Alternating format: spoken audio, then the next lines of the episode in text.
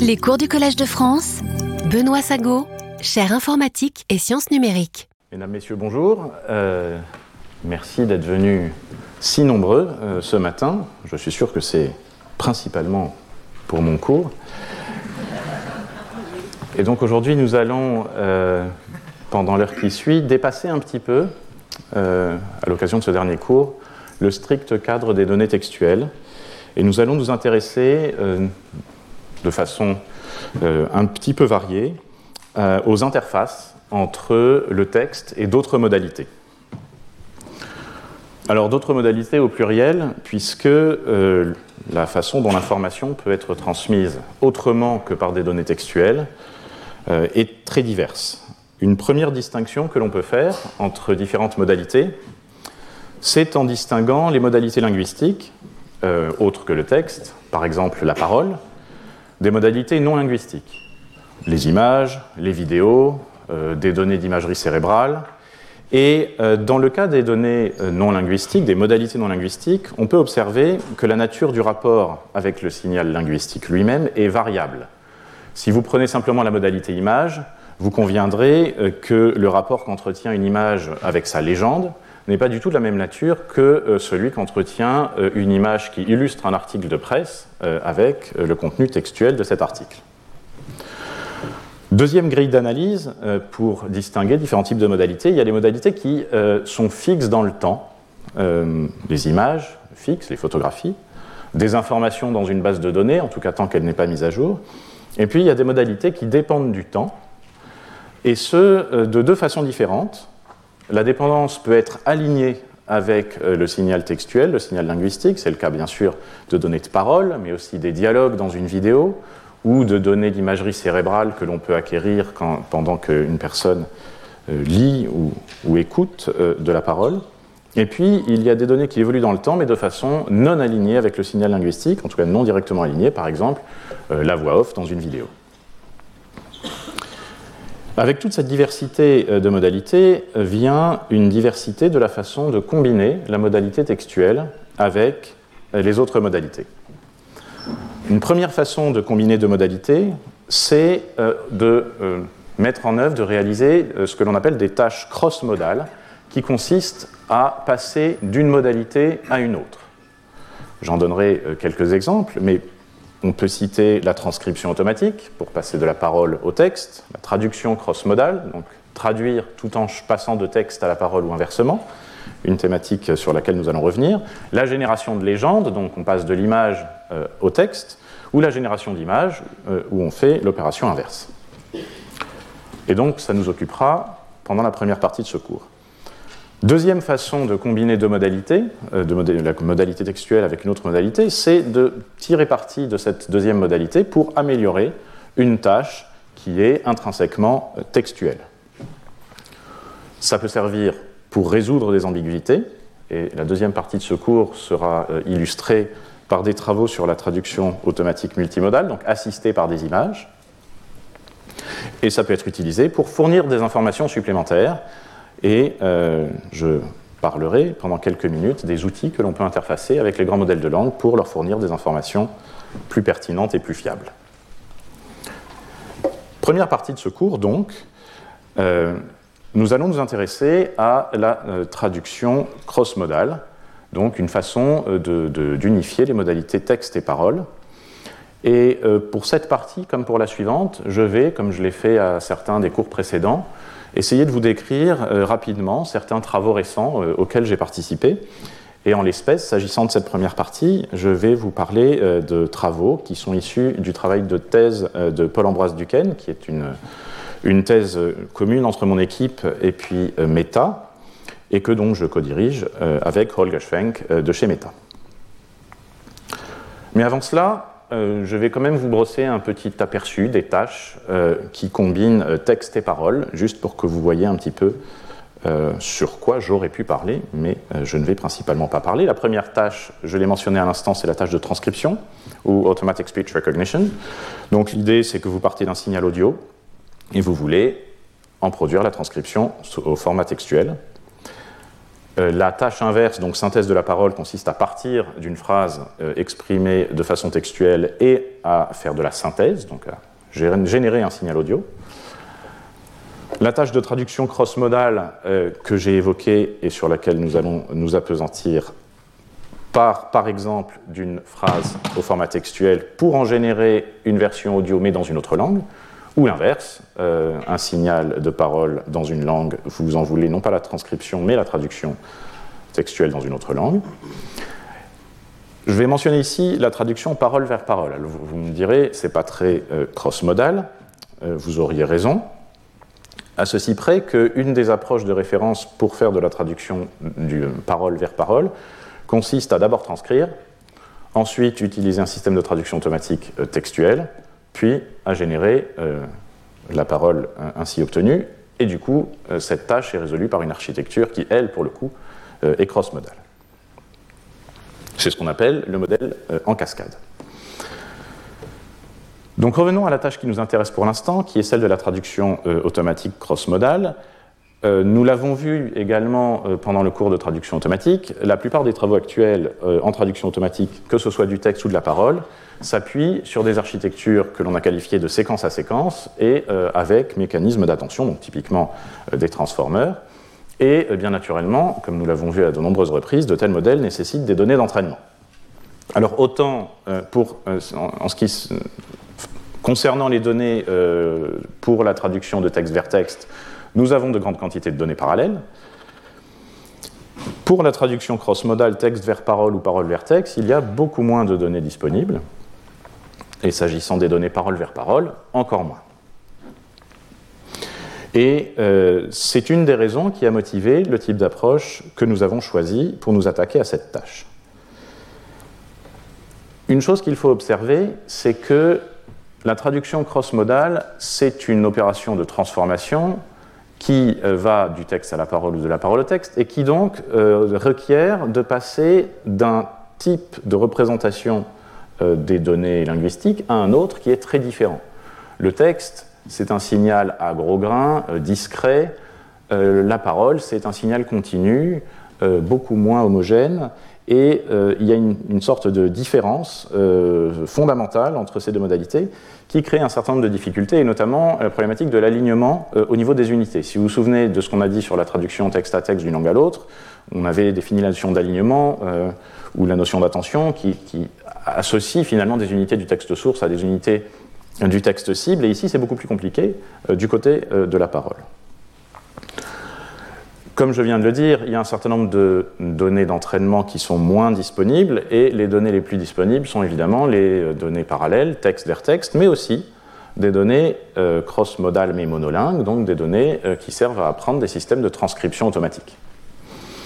Et donc, comment faire pour euh, tirer parti de ces données, euh, qui sont les plus nombreuses, euh, malgré les difficultés que je viens de signaler? Eh bien, l'idée que nous avons investiguée, sur laquelle nous avons travaillé, c'est celle de passer par des représentations vectorielles des phrases. Vous vous souvenez, il y a trois cours, je crois, nous avons parlé assez longuement de la notion d'embedding de phrases, et nous allons nous en servir.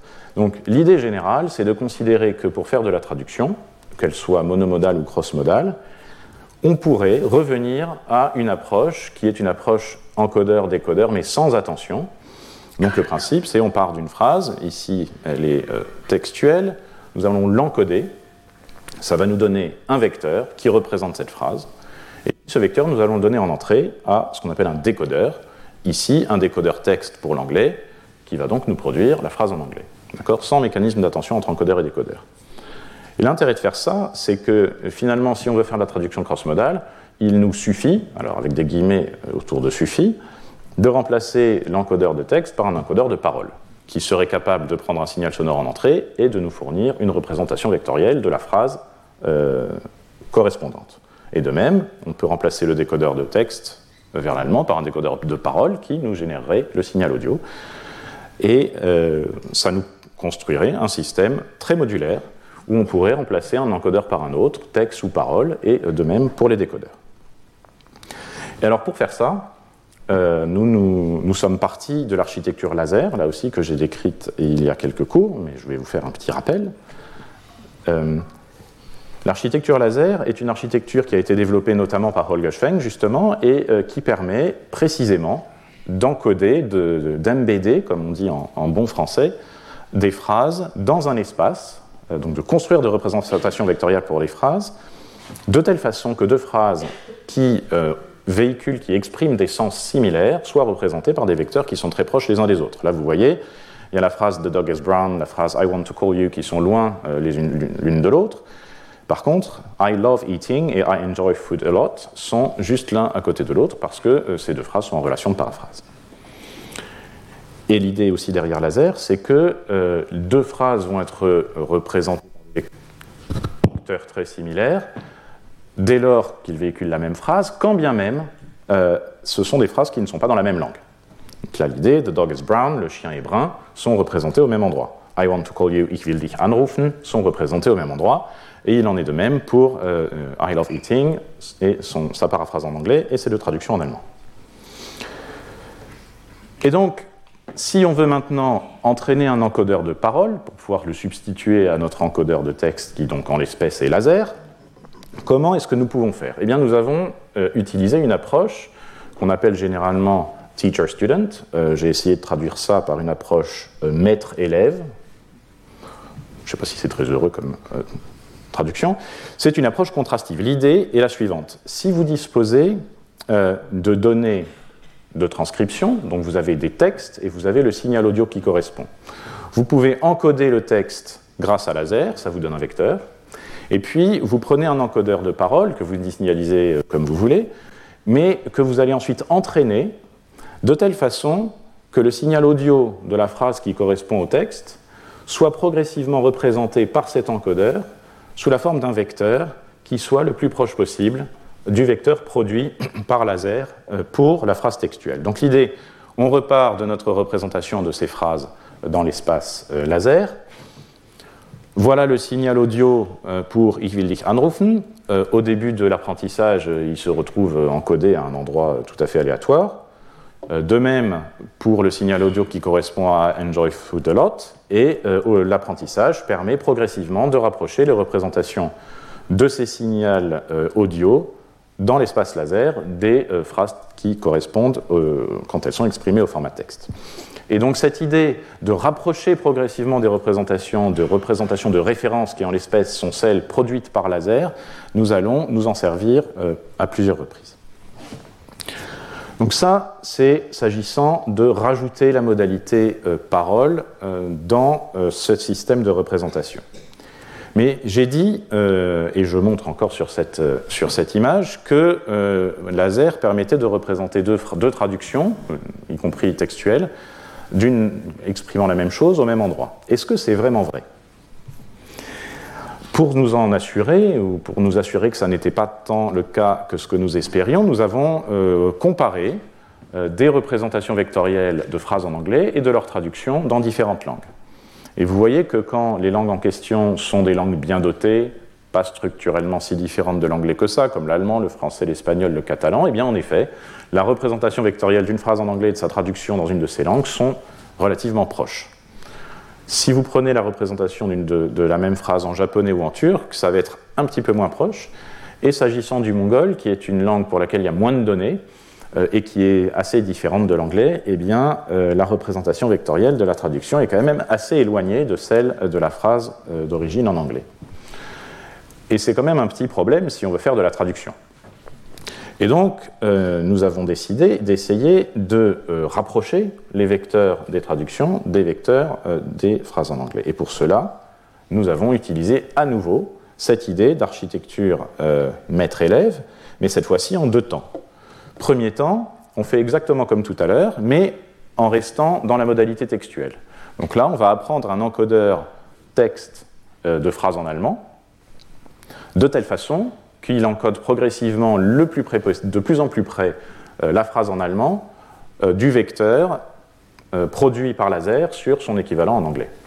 Et dans un deuxième temps, on peut refaire ce que nous venons de présenter pour la parole, cette fois-ci en faisant en sorte qu'un encodeur de parole pour l'allemand encode une phrase au format audio le plus près possible de l'endroit où l'encodeur texte de l'allemand que nous venons d'apprendre eh bien, j'ai oublié comment ma phrase avait commencé, mais encode la version textuelle de la même phrase. Et donc vous voyez, on avait l'encodeur laser d'origine pour l'anglais dans la modalité textuelle.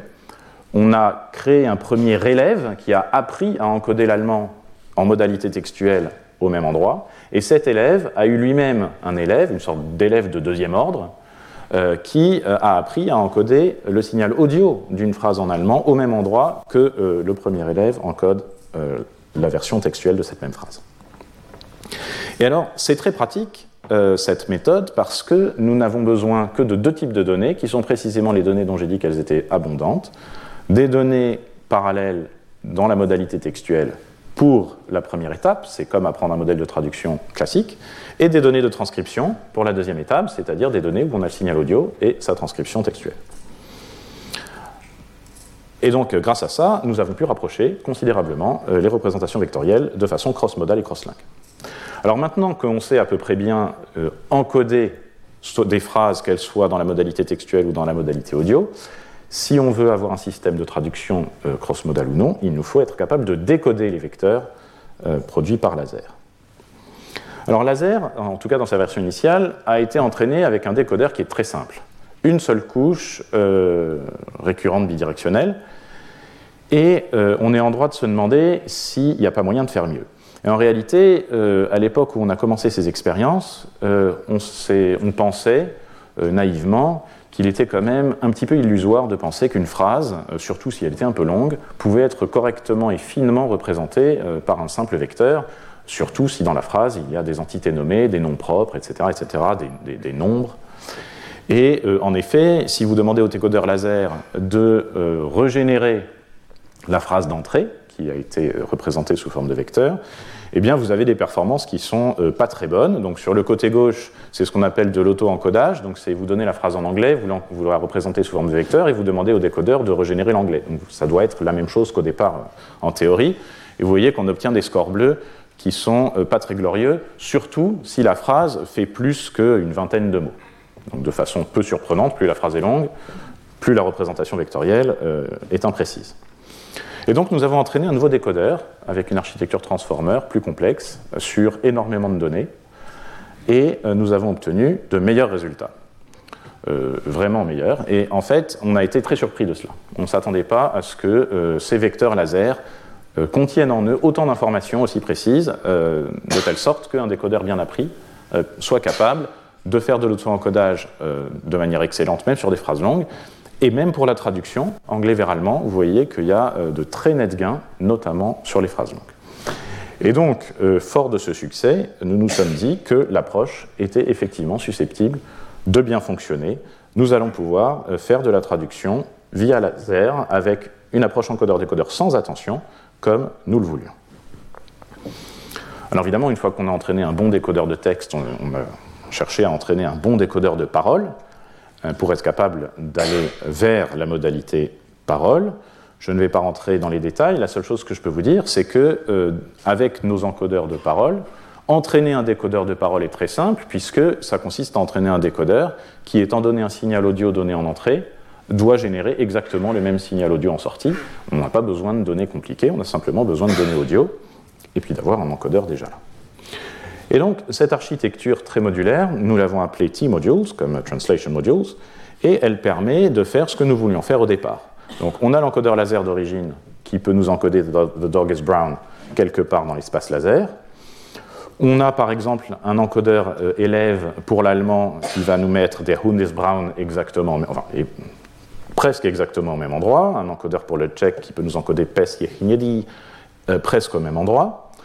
Et puis euh, des élèves de deuxième ordre, si vous vous en souvenez, euh, qui peuvent nous encoder un signal audio d'allemand ou de tchèque à peu près au même endroit à chaque fois. Et de ce même endroit, des décodeurs divers peuvent nous produire euh, eh bien, du texte en anglais, de la parole en anglais, du texte en allemand. Et ça, ça nous permet de faire de très nombreuses tâches. Déjà, ça nous permet de faire de la recopie. Vous allez me dire que ce n'est pas extrêmement utile. Ça nous permet de faire de la traduction texte vers texte. Ici, tchèque vers anglais. Je suppose que j'ai euh, appris, euh, par exemple, certains des modules grâce à des données parallèles, mais peut-être ça me permet de faire de la traduction texte vers texte zero shot. Et donc là, je vais m'arrêter quelques instants pour vous expliquer qu'est-ce que ça veut dire le zero shot. On peut tout à fait concevoir que euh, nos encodeurs et nos décodeurs n'ont jamais été appris grâce à des données parallèles tchèque-allemand. Le système n'a jamais vu d'exemple de phrase avec la phrase en tchèque et sa traduction en allemand. Et pourtant, il est capable de traduire du tchèque vers l'allemand. Pourquoi? Parce qu'on a un encodeur de tchèque qui a sûrement été appris grâce à des données parallèles tchèque-anglais, un décodeur d'allemand qui a peut-être été appris grâce euh, à des données parallèles anglais-allemand pour entraîner l'encodeur, puis allemand monolingue pour entraîner le décodeur, mais à aucun moment le système n'a vu du tchèque et de l'allemand aligné, et pourtant il peut réaliser cette tâche. C'est ça le zero shot, il n'a jamais vu d'exemple de la tâche, mais il peut quand même la faire. On peut aussi faire de la traduction parole vers texte euh, zero shot et de la traduction parole vers parole zero shot euh, en passant par ce même intermédiaire. Alors est-ce que ça fonctionne bien? Donc là, euh, dans cette diapositive et les deux suivantes, je vais comparer les performances de différentes versions de, de, de T-Modules que je viens de vous présenter. Ce sera en bleu et en, je ne sais pas comment qualifier cette couleur, fuchsia peut-être. Et je compare ces scores à des approches supervisées de niveau état de l'art, en tout cas à l'époque. Donc des approches qui ont vu, elles, pour le coup, euh, des grandes quantités de données qui font exactement la tâche que je demande. Donc on s'attend à ce que nos résultats soient bien moins bons, et en fait ils sont seulement légèrement moins bons, vous voyez ici en traduction textuelle sur un certain nombre de langues. En traduction parole vers texte, euh, donc nous sommes en zéro shot et nous obtenons des résultats presque aussi bons et parfois même meilleurs que des approches supervisées. Il y a un papier euh, que, dont je n'ai pas osé mettre la référence qui avait essayé de faire de la traduction euh, parole vers texte en zéro shot et ils ont obtenu un score bleu de 0 dans toutes les langues. Nous, nous avons obtenu des scores presque aussi bons que les approches supervisées. Et en parole vers parole, euh, donc là il y a deux systèmes performants qui sont indiqués en gris, nos résultats en bleu, et la barre noire, qui est bien meilleure encore, c'est une approche par cascade, donc par transcription, traduction du texte, puis régénération de la parole. Donc ça marche mieux avec ce type de métrique, mais ça pose euh, plein de problèmes et ça a plein d'autres inconvénients. Alors depuis, nous avons euh, poursuivi nos travaux, nous avons notamment euh, changé l'architecture pour les encodeurs, nous avons appris un nouvel, espace qui remplace laser, qu'on a appelé sonar, et nous sommes aujourd'hui capables d'encoder, de, représenter des vecteurs dans 201 langues, je crois, pour la modalité textuelle, et dans 37 langues pour la modalité de parole. Euh, donc pour ceux que ça intéresse, euh, j'ai mis le schéma issu de l'article et euh, pour ceux qui préfèrent les jolies images, j'ai mis une représentation de sonar qui me permet de faire une transition extrêmement discrète vers la deuxième partie de ce cours. Donc transition extrêmement discrète puisque la deuxième partie de ce cours va être consacrée à illustrer un autre type de multimodalité où nous allons combiner texte et image non plus euh, dans une tâche cross-modale, mais dans une tâche monomodale, mais où la modalité supplémentaire, l'image, va nous aider à faire mieux. Et là, euh, dans cette partie, les travaux que je vais décrire sont issus euh, de la thèse de Mathieu Futral à INRIA, qui est co-encadrée avec Rachel Bowden, Cordelia Schmidt et Ivan Laptev, qui à l'époque en tout cas étaient tous à INRIA. Oui, j'ai illustré avec mon avocat favori, exemple récurrent de ces cours.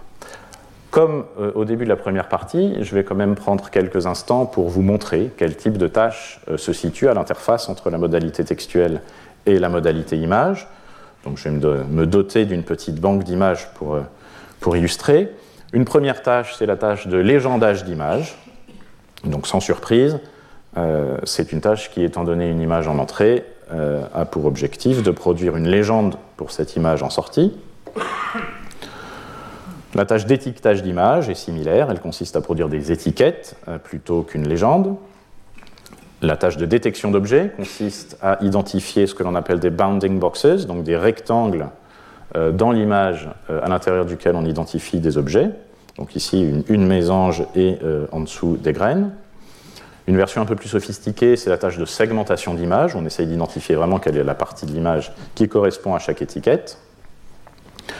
Une autre tâche intéressante, c'est la tâche de réponse aux questions visuelles. Donc là, l'idée, c'est vous avez une image et vous avez une question, et euh, vous devez répondre à la question.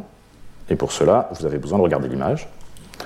La tâche de récupération d'image, qui consiste, étant donné une description textuelle d'une image que vous aimeriez trouver et une banque d'images, à euh, récupérer l'image qui correspond, enfin la meilleure image possible.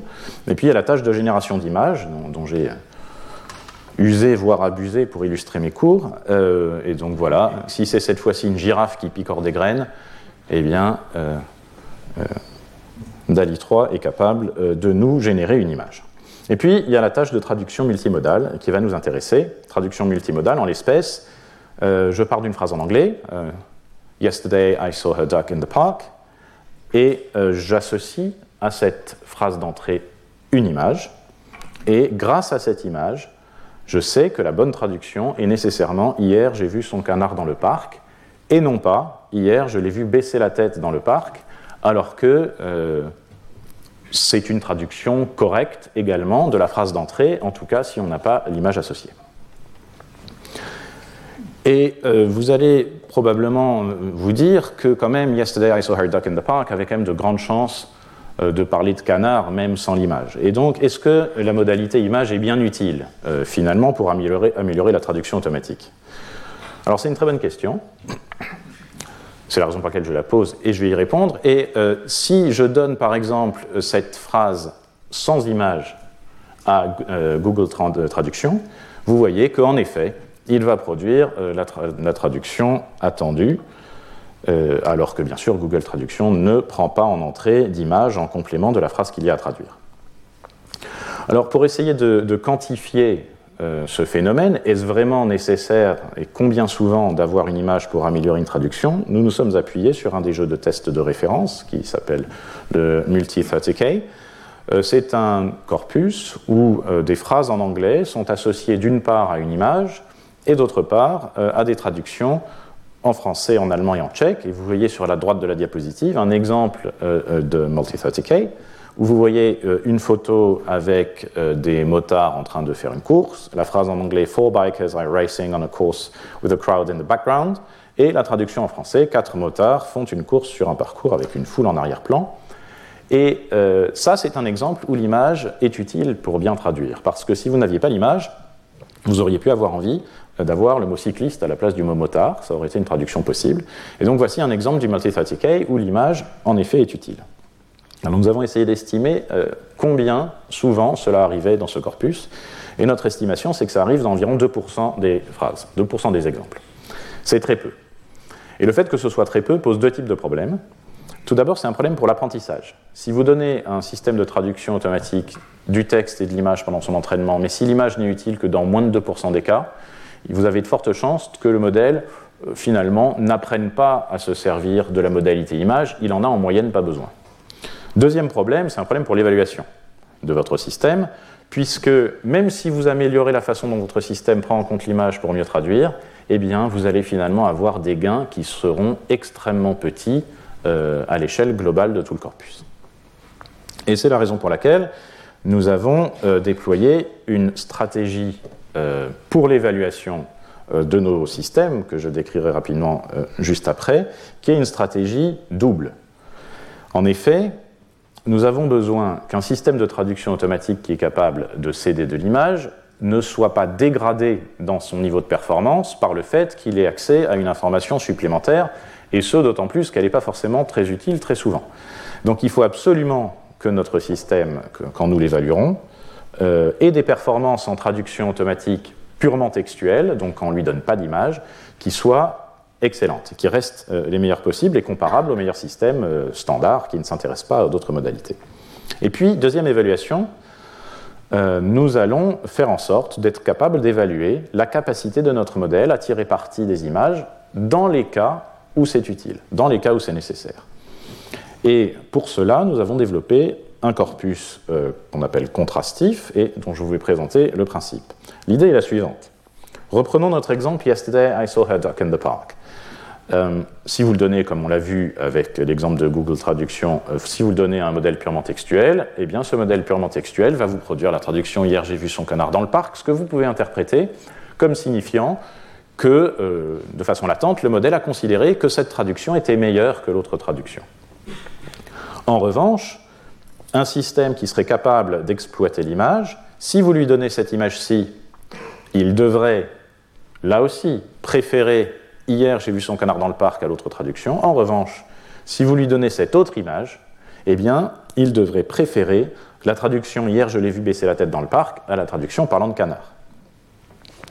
Et donc c'est sur ce principe que nous avons développé le jeu de test que nous avons appelé Commute, qui contient 150 phrases qui sont ambiguës en anglais et qui sont chacune associées à deux images, de telle sorte, oui, de telle sorte que, étant donné une image, il n'y a qu'une seule traduction possible parmi deux, et étant donné l'autre image, c'est l'autre traduction qui est la bonne. Vous voyez ici, ça c'est un vrai exemple de commute, we'll have to get rid of that mole. Avec euh, la photo de gauche, la traduction il va falloir enlever ce grain de beauté est préférable. Et étant donné la photo de droite, la traduction il va falloir se débarrasser de cette taupe est préférable. Et nous avons dans le corpus fourni là aussi des traductions euh, en français, en allemand et en tchèque.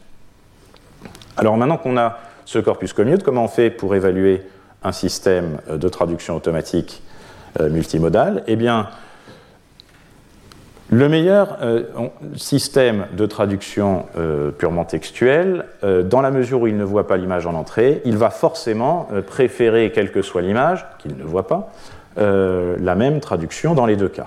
D'accord Donc il aura tort une fois et raison une fois.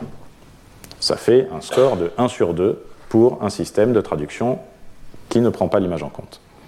En revanche, un système de traduction multimodal parfait serait capable systématiquement, étant donné une image, de, euh, dire quelle est celle des deux traductions qui est la meilleure, et euh, euh, sans se tromper. Et donc, ça lui donne un score de 2 sur 2. Bref, pour évaluer un système de traduction automatique qui se prétend être capable d'exploiter l'information venant de l'image, on peut itérer cette procédure sur tous les exemples de commute, si on obtient un score de plus de 50% en moyenne, ça veut dire qu'en effet, euh, le modèle a réussi à extraire de l'information des images de façon pertinente pour l'aider à mieux choisir laquelle des deux traductions est la meilleure étant donné une image. Si en revanche l'information provenant de l'image n'est absolument pas prise en compte, vous aurez 50% exactement. C'est le cas d'un système de traduction purement textuel. Et donc, euh, nous avons euh, essayé de regarder ce qui se passait pour euh, les travaux antérieurs qui nous ont précédés et qui ont essayé de faire de la traduction automatique multimodale. Et nous avons identifié un certain nombre de problèmes.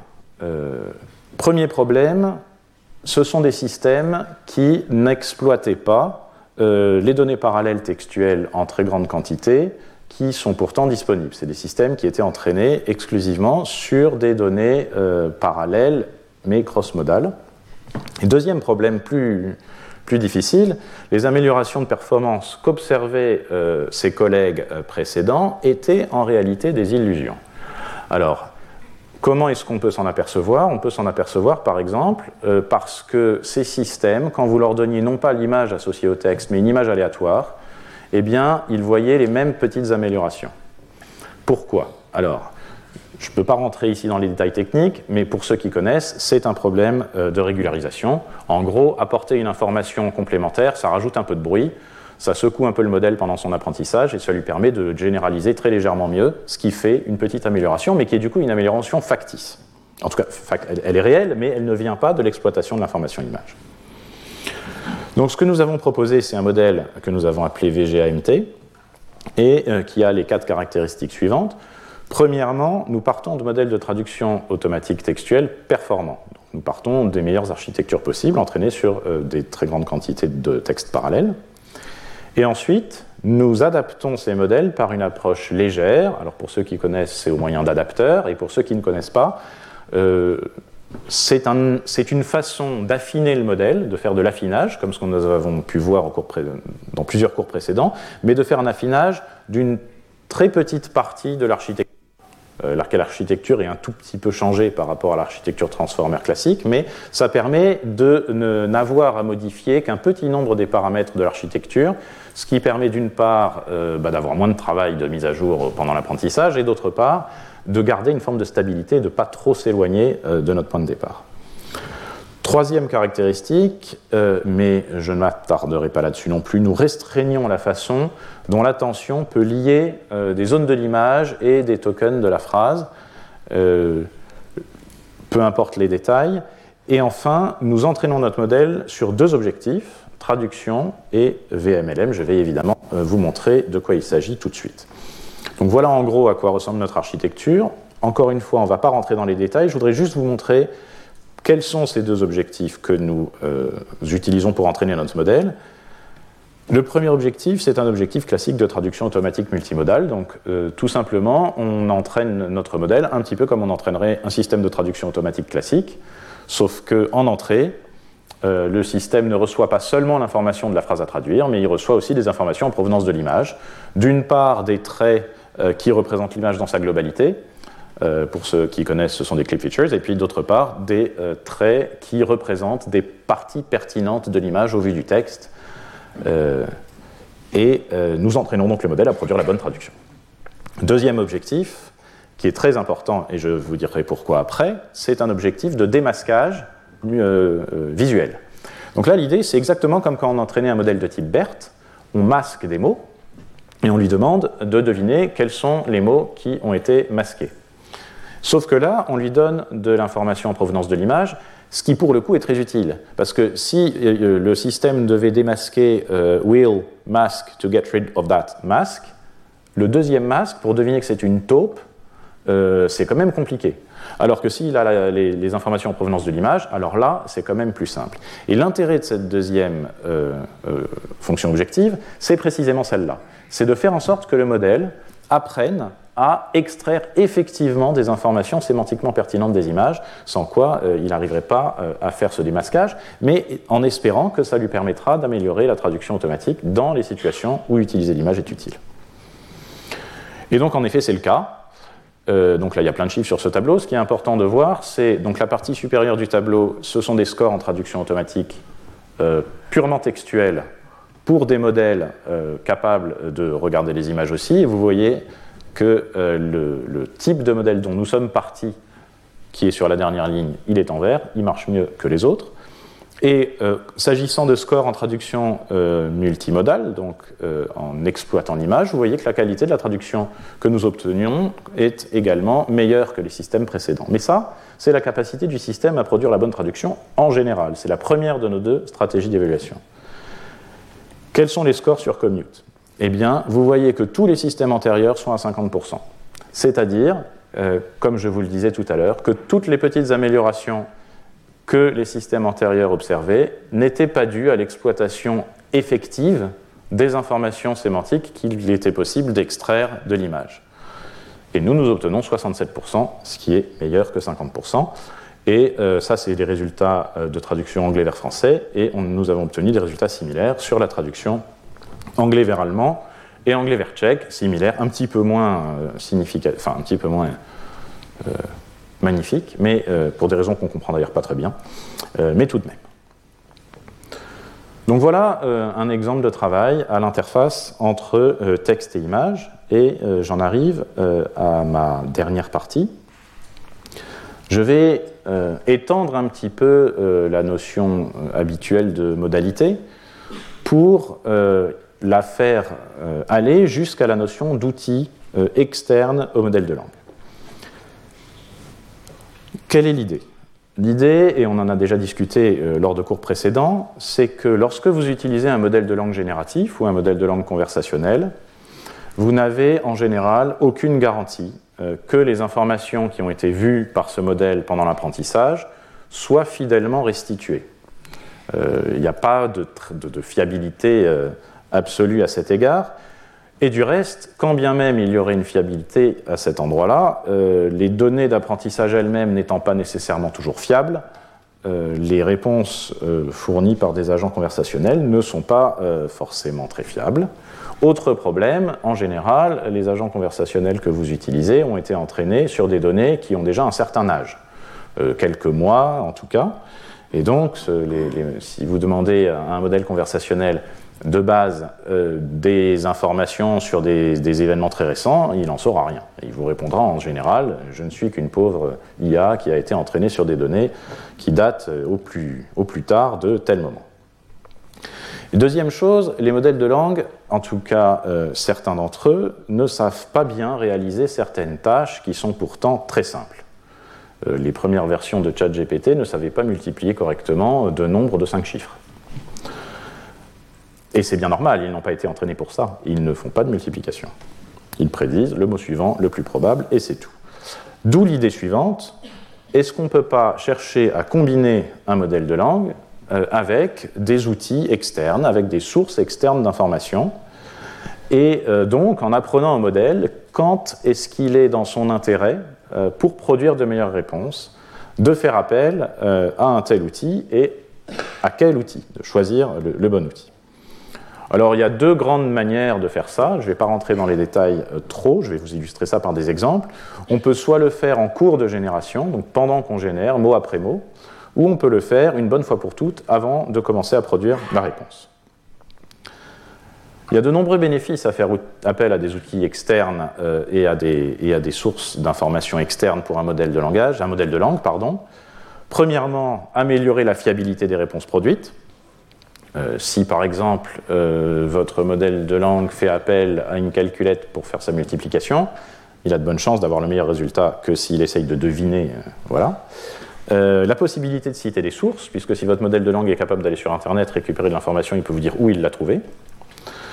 la possibilité d'accéder à des informations récentes, puisque là encore, s'il peut aller sur Internet, il aura probablement accès à des informations récentes. Et aussi, et c'est très important d'un point de vue business, l'accès à des informations confidentielles. Euh, vous pouvez euh, faire en sorte de brancher un modèle de langue à un moteur de recherche qui va aller euh, regarder la, masse documentaire qui est à l'intérieur de votre entreprise. Alors, très rapidement, pour illustrer la stratégie en cours de génération et la stratégie avant de commencer la génération, commençons par Toolforma, qui a été publié en 2023, il y a à peu près un an. Donc là, l'idée, c'est si vous donnez comme prompt The New England Journal of Medicine is a registered trademark of, et que vous demandez à votre modèle génératif de continuer, ou peut-être vous lui aviez donné moins, en tout cas il en est là, eh bien l'idée de Toolformer, c'est de faire en sorte que le modèle apprenne non pas à prédire comme mot suivant le plus probable un mot normal, mais à prédire comme mot suivant le plus probable un mot spécial qui déclenche une action. Donc, en l'espèce, un appel à un système euh, de, questions, de réponse aux questions. Donc, il envoie, euh, il, prédit mot après mot la question qu'il va envoyer au système. Et puis, ensuite, il prédit une flèche. Et dès qu'il prédit la flèche, pof, ça envoie le truc au système, qui lui renvoie une réponse. Il force la réponse du système à être rajoutée. Et ensuite, il reprend son travail normal de prédire le mot suivant le plus probable, et encore et encore. Et grâce à ce contexte ainsi enrichi grâce à l'appel à l'outil externe, il va prédire the MMS, qui est euh, la bonne réponse.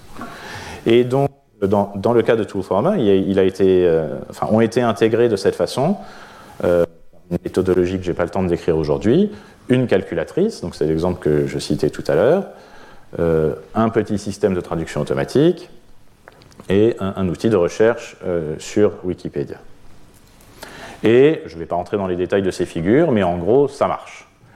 Et ça marche d'autant mieux que le modèle est performant, euh, c'est-à-dire que le modèle est gros, de nombreux paramètres, et ce parce que plus le modèle est performant, plus il est capable d'apprendre quand accéder à quel outil et de quelle façon, euh, avec précision. Et ensuite, du coup, récupérer les bonnes informations. L'autre approche, celle qui consiste à euh, faire appel à des outils externes avant de se lancer dans la génération, est aujourd'hui très médiatisé sous le terme de RAG, pour Retrieval Augmented Generation. Et euh, l'idée derrière, euh, alors le RAG, ça recouvre plus ou moins de choses selon, selon les jours euh, et selon les gens, mais l'idée générale, c'est de partir d'une architecture plus simple, de se dire que ben, avant de commencer à répondre, on va accéder à des informations, à des, à des outils ou à des sources qui nous donneront du grain à moudre et qui permettront d'enrichir le contexte du modèle et qui lui permettront donc de prédire des mots suivants les plus probables avec une meilleure efficacité. Donc par exemple, si je demande à un agent conversationnel quand le Collège de France a-t-il été fondé, et que cet agent est capable d'accéder à une base documentaire, eh bien, il va se dire, bon, je vais aller voir dans cette base documentaire, je vais chercher des documents qui ont l'air de correspondre, et donc la façon dont on recherche des documents, et ce que ça veut dire que avoir l'air de correspondre fait évidemment l'objet de, plein de recherches, et il y, y, a, plein de méthodes pour faire ça. Et on peut par exemple récupérer un document qui nous dit le Collège de France, anciennement nommé Collège Royal, est un grand établissement d'enseignement de recherche français, institué par François Ier en 1530, et on met ça dans le contexte avant le, prompt initial. Et euh, maintenant, euh, vous voyez que si on demande euh, à l'agent conversationnel de prédire de proche en proche les mots suivants les plus probables, il est quand même dans une situation bien plus favorable pour vous fournir la bonne réponse.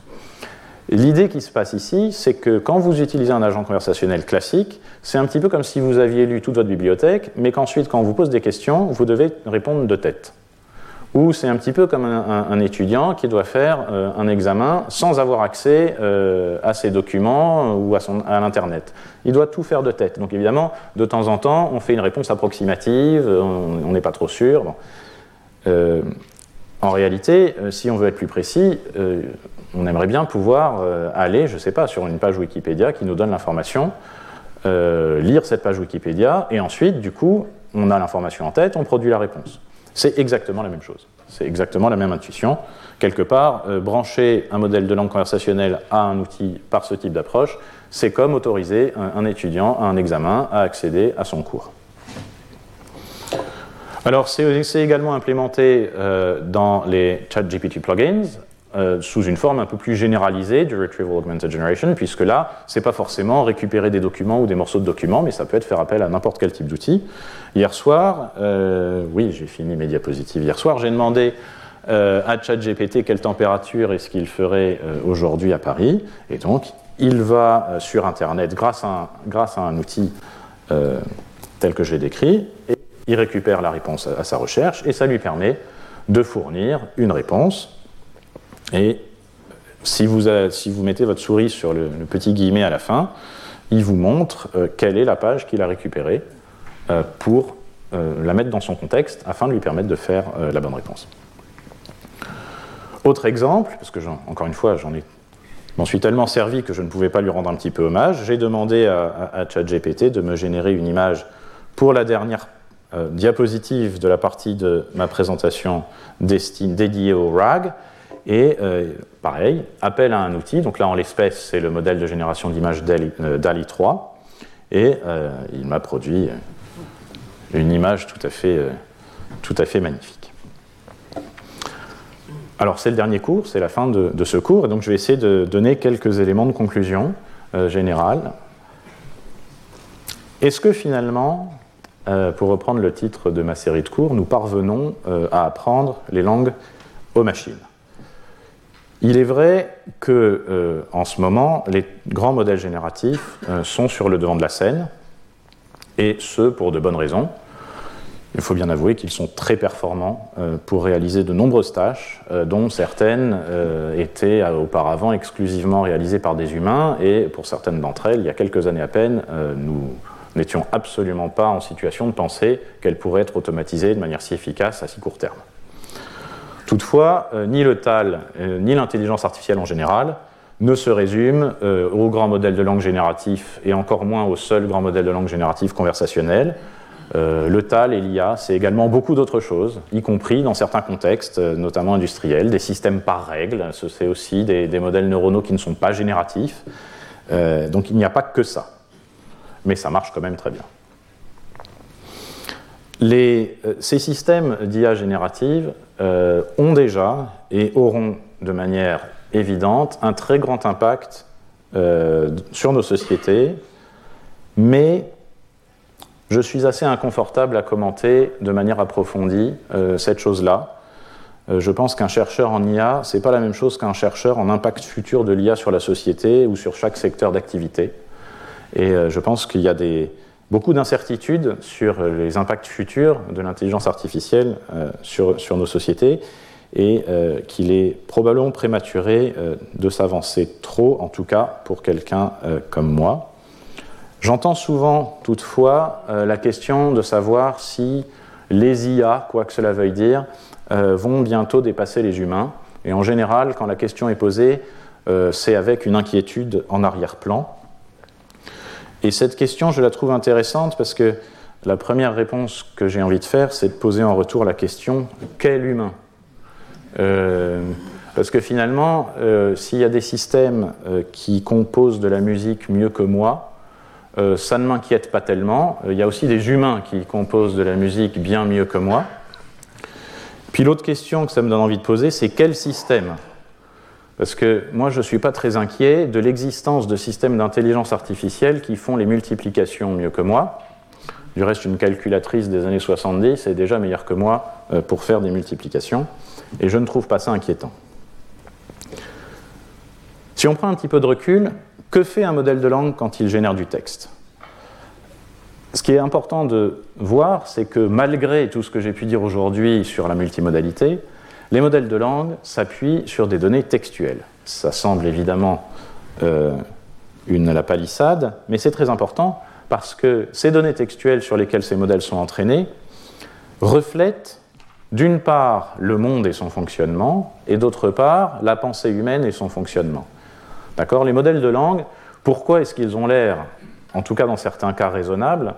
Ce n'est pas parce qu'ils raisonnent, c'est qu'ils ont vu tellement de données textuelles que par l'intermédiaire de ces données textuelles, ils ont acquis des connaissances statistiques sur le fonctionnement du monde d'une part et sur le fonctionnement euh, de, notre pensée d'autre part. Mais le texte n'est qu'un témoin indirect, et qui plus est, nous en avons parlé à l'un des cours, partiel et biaisé du fonctionnement du monde et, de nos pensées. Et en conséquence, eh bien, euh, ces modèles de langue n'ont pas le sens commun, ils peuvent le simuler partiellement grâce à ce qu'ils ont vu au travers des données textuelles, mais ils n'ont pas de sens commun, et de même, ils ne savent ni raisonner, ni planifier. Ils peuvent simuler un petit peu de raisonnement ou de planification, mais ils ne raisonnent pas explicitement, ils ne planifient pas explicitement. Alors, ils simulent ce type de choses de mieux en mieux, d'autant plus que le contexte auquel ils ont accès pour prédire le mot suivant le plus probable de proche en proche est de plus en plus grand, et que quand ce contexte est structuré, eh bien, ils arrivent à extraire cette structure et à reproduire cette structure, mais pour autant, ça n'est que de la simulation. Comment est-ce qu'à l'avenir, on peut imaginer euh, mieux apprendre les langues aux machines? Alors déjà, euh, je vais dire des choses, je vais essayer de répondre un petit peu à cette question, enfin de donner des éléments de réponse, mais euh, je prends ici un très grand risque. nous sommes dans un domaine qui avance si vite que faire des prédictions, même à court terme, c'est extrêmement risqué, mais tout de même. Euh, je pense que nous allons, nous travaillons déjà, et en fait euh, euh, c'est une direction de recherche très importante, nous allons vers des systèmes qui seront plus efficaces. Plus efficaces par rapport à la quantité de données nécessaires pour les entraîner, et c'est notamment important pour la grande majorité des langues du monde pour lesquelles il y a finalement très peu de données comparativement à ceux que l'on a pour l'anglais ou même pour le français, mais aussi meilleure efficacité par rapport à la quantité de calcul. et on progresse à cet égard aussi. Euh, d'ailleurs, euh, concernant les données d'entraînement, euh, je, pense qu'il va y avoir un, sujet à traiter qui est celui des données produites automatiquement et présentes sur Internet. Beaucoup de modèles de langue sont entraînés sur des données extraites d'Internet. Et sur Internet, il y a des langues pour lesquelles il y a plusieurs pourcents, voire plusieurs dizaines de pourcents, ça a été montré récemment, de tout le texte disponible pour certaines langues, qui sont produits par notamment des systèmes de traduction automatique. Euh, et donc entraîner des modèles à produire du texte à partir de textes qui ont été produits par des modèles, eh bien, il y a des expériences qui ont été faites. Si vous faites ça plusieurs fois de suite, vous obtenez euh, un globi-boulga. Ah donc il y, a un problème, euh, une, difficulté, un sujet à être traité à ce sujet. une autre question qui va être très importante, c'est la question de l'évaluation. Donc les, données, les modèles sont entraînés sur de tels volumes de données que évaluer leur niveau de performance devient difficile. Euh, sur une tâche donnée, la vous avez votre corpus d'évaluation, vous voulez évaluer la performance du modèle sur ce corpus d'évaluation. Souvent, vous n'avez pas vraiment de garantie que ce corpus d'évaluation n'a pas été vu pendant le pré-entraînement. Autrement dit, vous ne savez jamais vraiment quand le modèle triche. Et si vous ne savez pas quand il triche, vous ne savez pas vraiment euh, quel niveau de performance il a. Euh, pour la traduction automatique français-anglais, on peut considérer que probablement à peu près toutes les phrases possibles, en tout cas en dessous d'une certaine longueur, ont été vues par ces modèles dans les deux langues. Est-ce que du coup ça en fait des bons systèmes de traduction automatique? Une autre question, c'est la question de ce que c'est que l'apprentissage.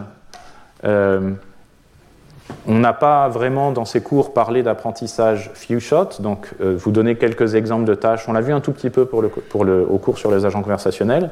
Mais la distinction entre données de préapprentissage et puis contexte est à mon sens une distinction qui progressivement va devenir de plus en plus floue.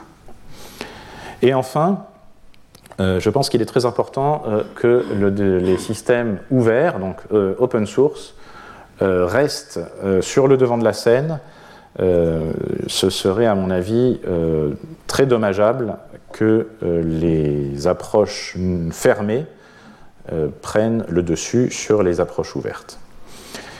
Et enfin, pour finir, je pense effectivement que les modalités telles que j'ai pu les décrire aujourd'hui, qu'il s'agisse de modalités classiques ou d'interaction avec des outils, auront vocation à se multiplier, mais pas seulement à se multiplier, également à être intégrées au processus même d'apprentissage de manière complètement structurelle. Euh, après tout, nous, quand nous apprenons, et c'est peut-être pour ça que nous n'avons pas besoin de 20 000 ans d'équivalent texte pour euh, apprendre à parler, nous interagissons avec le monde par toutes les modalités possibles, et euh, ces modèles, à mon avis, vont être amenés à le faire également. Et puis, il faudra évidemment, d'une façon ou d'une autre, intégrer plus explicitement des capacités de raisonnement et des capacités de planification. Donc voilà, j'ai presque fini ce cours. Je voudrais euh, remercier un certain nombre de gens avant de, clore cette série de cours. Alors je remercie Dali 3 qui produit euh, toujours des images intéressantes et même quand je lui demande de m'afficher des, des, merci dans plein de langues, eh bien même en anglais il a du mal, vous voyez. Euh. Mais donc je voudrais remercier tout le personnel du Collège de France qui m'a accueilli merveilleusement ici. Euh, bien sûr, le professeur Xavier Leroy et l'ensemble des professeurs du collège. Je voudrais euh, remercier très chaleureusement tous les collègues qui ont accepté euh, de faire des, séminaires que j'ai tous trouvés passionnants. Enfin, pour le dernier, nous allons bientôt le savoir. je voudrais vraiment très très chaleureusement remercier toutes mes étudiantes et tous mes étudiants. J'en ai cité certains et pas d'autres. C'était un choix avant tout pédagogique, évidemment. Il y a certains sujets qui sont plus difficiles à, intégrer à, une telle série de cours. Euh, je voudrais remercier tous mes collègues au sein de mon équipe, à Almanac, au Centre INRIA de Paris, à INRIA en général, euh, et au-delà, y compris euh, aux États-Unis, au Royaume-Uni, en Allemagne, en Slovénie et ailleurs. Et puis, je voudrais évidemment, vous tous, vous remercier d'avoir été finalement très assidus à mes cours. J'espère que vous avez découvert un certain nombre de choses, un peu mieux compris euh, comment est-ce qu'on essayait d'apprendre les langues aux machines. Je vous remercie. Retrouvez tous les contenus du Collège de France sur www.colège-2-france.fr.